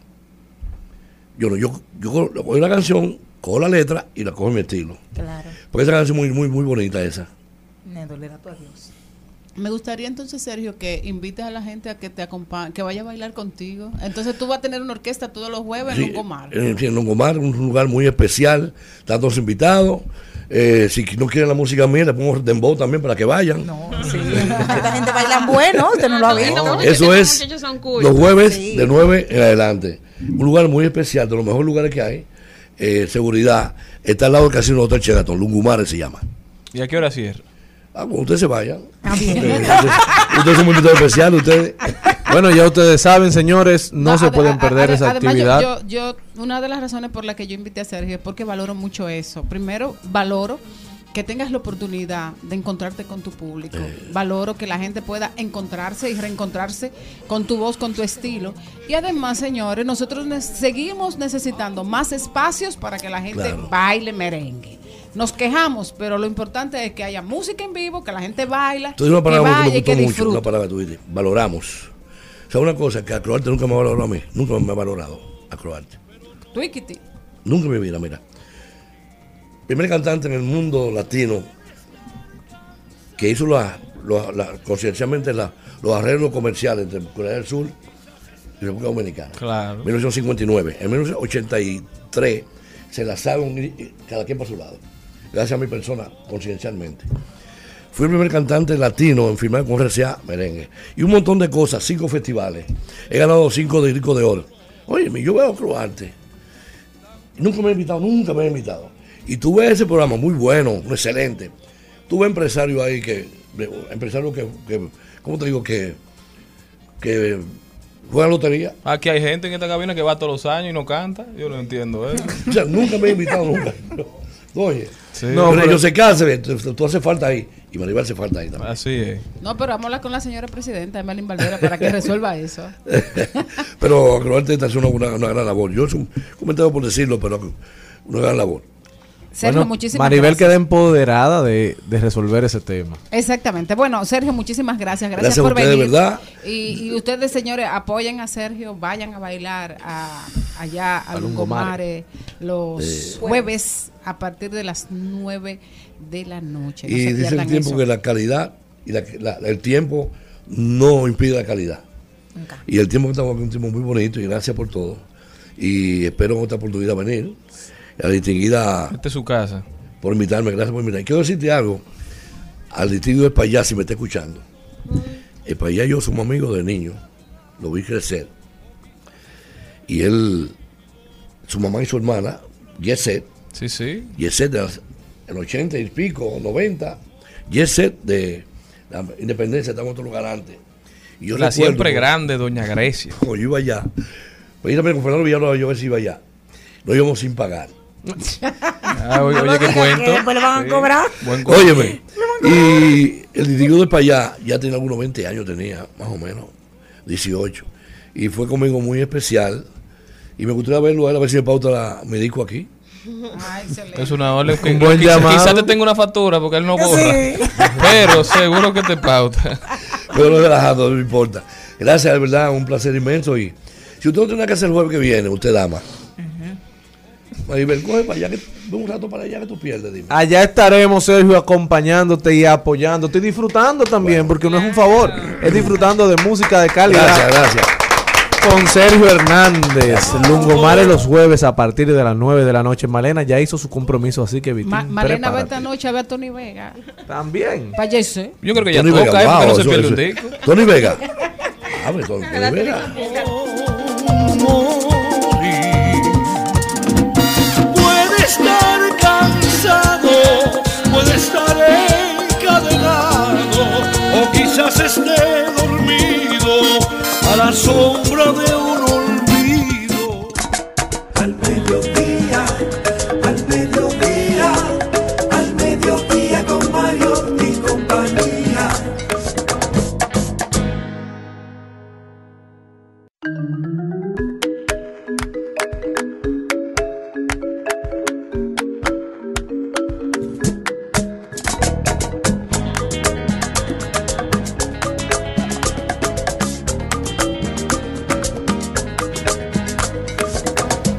Señores, y el mundo no se detiene y nosotros siempre vamos caminando con el mundo y a la velocidad que nos indica la gente. Y por eso en este programa nunca fal- falta la tecnología y hoy traemos un contenido súper especial en materia tecnológica. Tírala, productor. Señores, oigan lo que está pasando. Cuando los billonarios y los millonarios hablan, uno tiene que escucharlo, porque por algo ellos han podido acumular todas esas Hasta de la suerte se aprende. Y el fundador de Amazon, Jeff Bezos, dijo lo siguiente, agarren su dinero. Dijo, señores, no gasten su efectivo, que por ahí viene una recesión, la cosa se está complicando. Esta temporada navideña, no compre televisión si no la necesita, no compre una nevera, no salga a comprar cosas innecesarias. Esto dijo Jeff Bezos en una entrevista que le estaban haciendo, donde le advirtió a los consumidores y a los negocios pequeños que pospongan esas compras de gran valor durante esta temporada navideña, porque una recesión puede venir acercándose, viene viene rampante por ahí. Se hace la predicción de que el 2023 será el peor año post pandémico en términos económicos. Las Big Tech en Estados Unidos han estado sufriendo grandemente por eso. Para tratar de cuidar sus utilidades han estado haciendo despidos masivos. Y este es el último aviso, digamos, que hace Jeff Bezos a nosotros, a los consumidores, a los que compramos en su plataforma. Dice, bájenle al riesgo, saquen un poquito de riesgo de la ecuación tengan un poquito de pólvora en las manos por si pasa cualquier cosa. Si tienen efectivo, guárdenlo, porque en una recesión el efectivo adquiere mucho más valor. Así que, señores, vamos a cuidar el dinero, a cuidar los chelitos, cero compras innecesarias. Señores, y a eso que a raíz de eso que tú dices, Charlie, nosotros no estamos entendiendo y no estamos siendo previsivos de cómo expertos en economía, como gente que maneja dinero, maneja números, maneja estadísticas y maneja el futuro, porque al final el que maneja todo eso tiene mucha certeza La del capacidad futuro. de hacer una predicción mucho Claro. mejor que la que- de cualquiera. Y nos lo tomamos a relajo. Yo creo que llegó el momento, la sociedad, las sociedades van a sufrir crisis económicas. Ya la estamos sufriendo, lo que no la, la estamos es entendiendo. Cuando usted ve que el- vámonos al país, cuando usted ve que en el país todo está descontrolado, la delincuencia, la factura eléctrica, la canasta familiar, cuando usted ve que pasa todo eso junto, es porque se avecina una gran crisis. Y todos esos hechos están concatenados los unos con los otros. Así Aunque uno lo es. quiera ver como hechos aislados, la falta de comida, la falta de trabajo, eso incide en la el delincuencia, costo de la los falta de combustibles, la cadena de producción se afecta y cuando se afecta esa cadena de producción se afecta a todo. Entonces estamos tan rápidos y tan enfocados en sobrevivir al momento que no vamos a entender ni vamos a sobrevivir a, eh, sobrevivir a lo que viene. Entonces llegó el momento de sentarnos con mascota y papel, como nos dijo Liliana, y tomar las previsiones. Recuerden, señores, que estamos eh, rifando al primero que llame. No hemos estado pendiente al teléfono, pero ya ahora sí, al que llame desde este momento en adelante, 809-682-9850 al mediodía con Mariotti y compañía, te rifa un planner económico para que puedas llevar tus finanzas en el día a día. Señores, y algo que le llama la atención mucho a la gente, Morel, en el 2020 y 2021 tuvimos que quedarnos en casa por la pandemia, pero ahora el nuevo quédate en casa es como por la delincuencia. exacto. Al mediodía,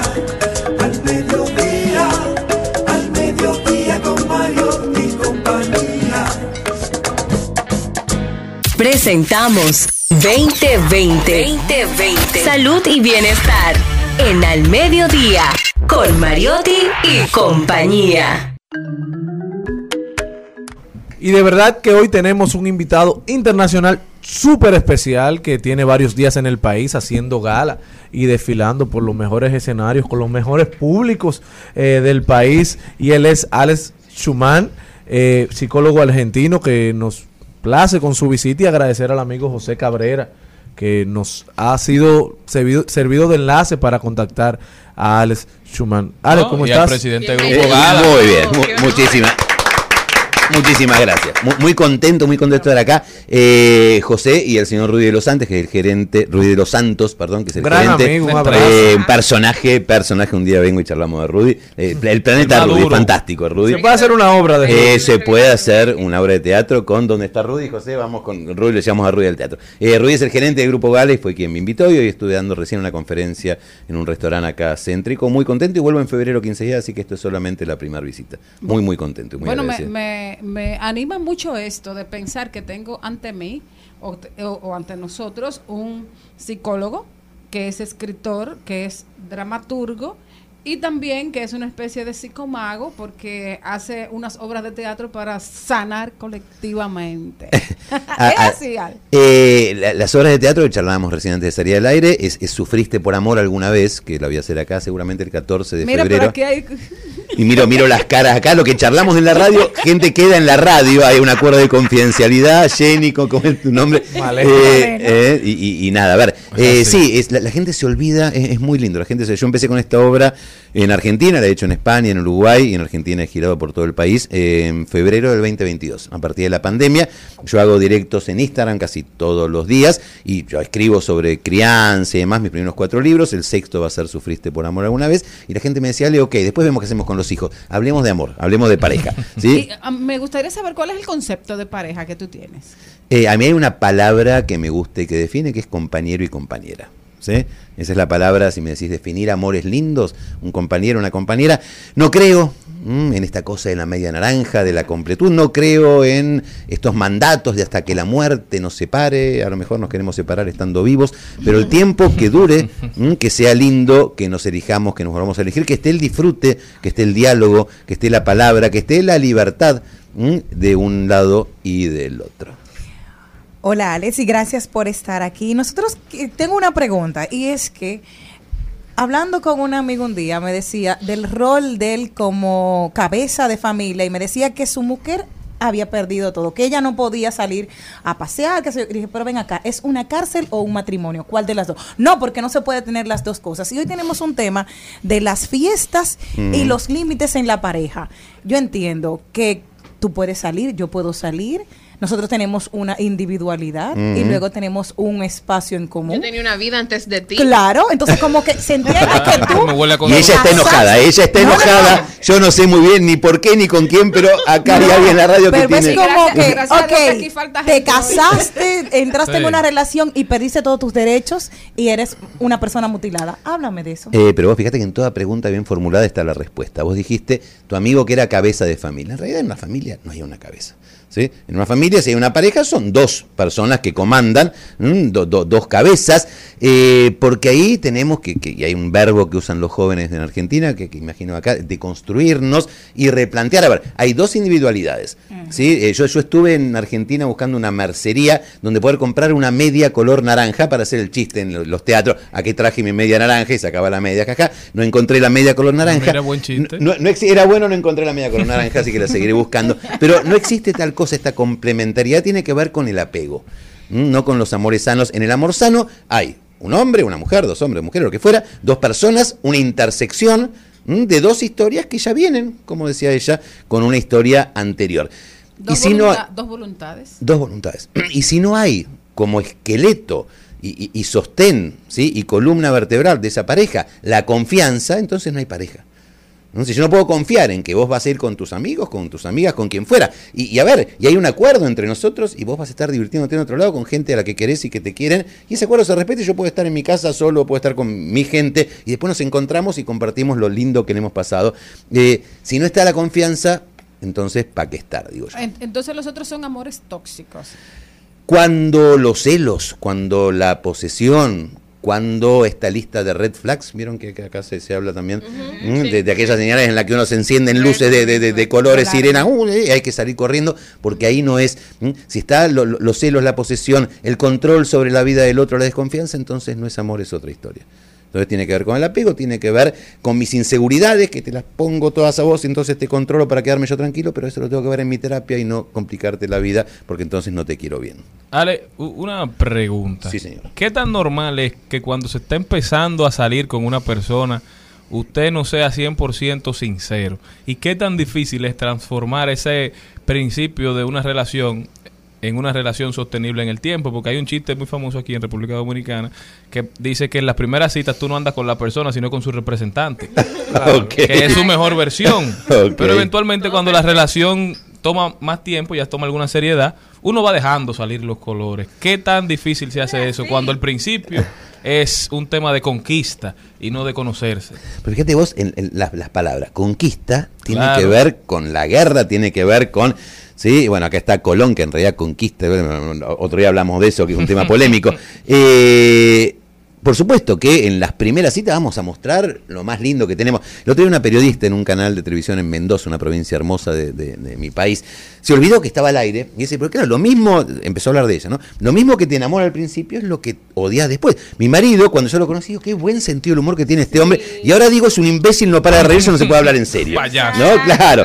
Entonces, eh, tené cuidado con lo que pedís porque los chinos dicen después se te puede llegar a cumplir. Tenemos que tratar de ser, por supuesto que la- la- las primeras veces cuando no hay confianza vamos a estar con alguna mínima estrategia, es imposible ser absolutamente espontáneo, pero me parece que hay un concepto que es clave, que es la responsabilidad afectiva. La, responsabilidad, la responsabilidad afectiva es saber que todo aquello que yo haga tiene consecuencias sobre la vida de quien está enfrente mío. Entonces, Oye, un buen concepto. Eh, Responsabilidad afectiva. Responsabilidad afectiva. ¿sí? Si yo miento, si yo estafo, si yo no digo la verdad, si yo te digo, sí, pues a vos te gusta hacer deporte, entonces sí, yo corro todos los días, mentira, yo estoy mirando Los Simpsons, ¿sí? comiendo como mero y no me muevo del sillón. Eh, estoy jugando con tu tiempo, ¿sí? estoy quitándote la posibilidad de que elijas libremente. Por supuesto que vamos a dar lo mejor de nosotros mismos en los primeros encuentros, pero que lo mejor de nosotros mismos no esté tan lejos de lo que realmente somos, porque si no, estamos estafando efectivamente y eso no está bueno. Muchos estafadores y estafadoras Yo- en, en este país. ¿eh? Yo tengo una pregunta que puede sonar un poquito controversial, pero yo creo que dependiendo de la respuesta, uno va ampliando su conocimiento y más en este país que somos un poquito, un poquito retrasados en eso. ¿Qué usted Oh. opina sobre la infidelidad? Sobre infidelidad. Eh, si es infidelidad es porque hay un acuerdo de pareja cerrada que se rompe, entonces lo que se rompe es la confianza, ¿sí? Y no está bueno. no está bueno porque estoy rompiendo un acuerdo. A ver, no es tarjeta roja, bueno, en fútbol... Sí, se entiende. eh, tarjeta, no, no es expulsión directa. Mm, puede haber, y yo he atendido parejas en algún momento que eh, alguno de los dos había sido infiel y no, no, no, no era motivo de expulsión. Ahora, eh, tiene cuatro patas, mueve la cola, ladra. En República Dominicana, en Argentina, en Londres, es un perro, no hay que ser un gran veterinario. Una paciente mía había salido con tres hombres que la habían engañado sistemáticamente. Y me dice, conocí un chico, es maravilloso, qué sé yo. Me dijo que él fue infiel toda su vida, pero que ahora conmigo está enamorado y va a cambiar. Sí, yo apreté como en los programas de... Ah, sí, sal de ahí, chivita, chivita, rápidamente vas a sufrir, vas a fracasar con todo éxito. Eh, A menos que haya un acuerdo. Sí, pero, pero ahí no es infidelidad. Si hay un acuerdo de pareja abierta y la pareja tiene el código de, bueno, cada uno está con quien está, no- nos enteramos, no nos enteramos, que yo, ahí no hay infidelidad. Infidelidad es cuando estamos rompiendo un acuerdo y cuando rompemos un acuerdo rompemos la confianza y si rompemos la confianza, entonces no hay pareja, alguien puede tener una noche de borrachera, él o ella, ¿sí? Eh, y no es Un desliz, le dicen aquí. Ay, Un- tuvo un desliz. Tuvo un desliz. Un desliz es cuando se le resbala con una cáscara de banana, ustedes que tienen tanto plátano. Sí, eh, en realidad decidimos. No, no, no hay deslices cuando se trae infidelidad. Decidimos, somos seres libres y elegimos. Ale. Ah, Dale, ok. Mari. No, lo, lo que yo me, me, me preguntaba, yo estaba diciendo ahorita, antes de, de- de que llegaras, que hay preguntas difíciles de hacer. Una pregunta que yo creo que nunca hay que hacer es, por ejemplo, ¿tú me quieres? Porque entonces la gente puede llegar a la conclusión de que no. Ok. Y, eh, pero hay otras preguntas que, que también uno no las, no, no las hace por temor a escuchar la respuesta. ¿Cuáles son las preguntas que tenemos que hacer cuando nos sentimos en, en una situación de ansiedad e inseguridad? Bueno, ahí, ahí lo que tenemos que diferenciar es si esta ansiedad, que la ansiedad no es otra cosa que exceso de futuro, ¿no? Y esta inseguridad tiene que ver con que el otro me está dando motivos para desconfiar. A ver, si yo agarro el teléfono del otro, que no hay que hacerlo, ¿eh? pero si agarro casualmente porque quiero buscar una dirección que estaba ahí, fíjate, ¿eh? y, veo, ¿sí? Mi amor, cuando se vaya tu mujer, avísame que nos encontramos. No, no, hay, no hay mucha chance de equivocar. Ahora, si, si, eh, si mi pareja está con sus amigas y yo estoy pensando en realidad no está con las amigas, en realidad se está encontrando ahora con alguien, eh, y esto tiene que ver con mi rollo, con mi historia, esto lo veo en mi terapia, ¿sí? Y no le quemo la cabeza a quien está enfrente. Pero hay que hacer todas las preguntas incómodas, ¿sí?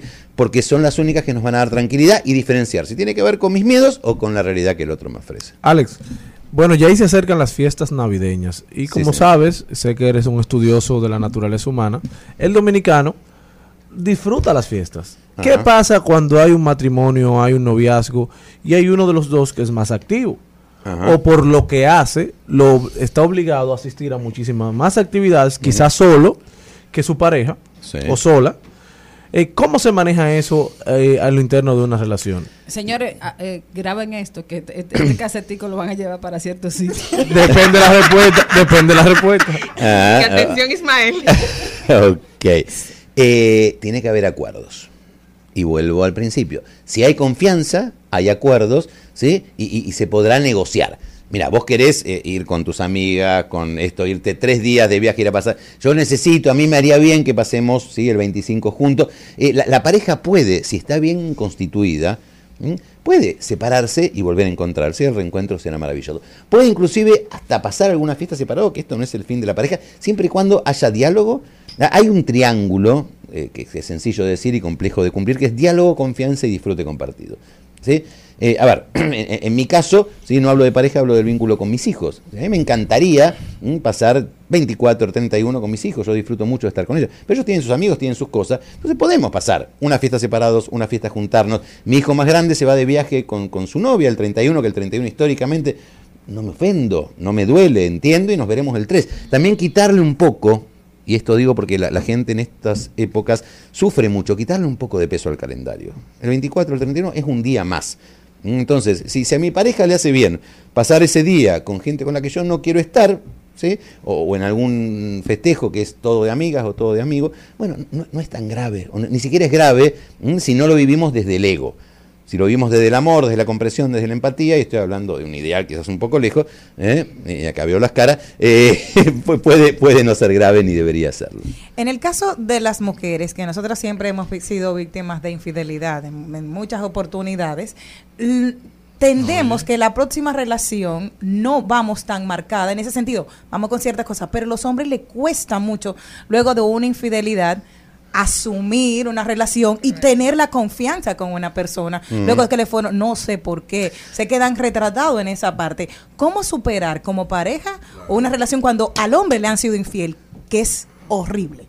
Sí, eh, yo estuve en España hace un mes y estuve haciendo un podcast con una periodista, una influencer, Charuca. Y Charo me decía, hablábamos de relaciones lindas y relaciones no tan lindas, eh, y me decía, Ale, eh, a ver, las mujeres, hay un estudio que engañan tanto o más que los hombres, pero las mujeres son mucho más hábiles. Si las mujeres engañan, los hombres no se enteran. Los hombres son mucho más torpes y dejan huellas por todos lados. Es como los nenes cuando comen chocolate, dicen yo no fui, tienen toda la cara llena de chocolate. Eh, entonces, en, en este, en este mundo, en este mundo tan machista, ¿m? para el hombre, la mujer está, y a ver, esto lo digo que se entienda bien, está mucho más acostumbrada a que el hombre es el que es infiel. Al, el, ego del hombre le duele tres veces más. ¿Sí? ¿Por qué? Como a mí. ¿Sí? Y, y yo diría, ¿y por qué no a vos? ¿No? Al revés, ¿por qué no a vos? Entonces, en el caso del hombre engañado o de la mujer engañada, se trata de restablecer la confianza, si es que alguna confianza se puede restablecer. Eh, en algún caso, en algún, en algún caso sí, en algún caso sí. Eh, a ver, cuando una pareja está en crisis y uno de los dos, no como un desliz, elige, porque además por más alcoholizado que esté, siempre elegimos, no hacemos cosas que no haríamos estando sobrios. Eh, eh, elige romper el acuerdo, quizás haya motivos suficientes para seguir juntos. Yo, yo he tenido varias parejas en tratamiento.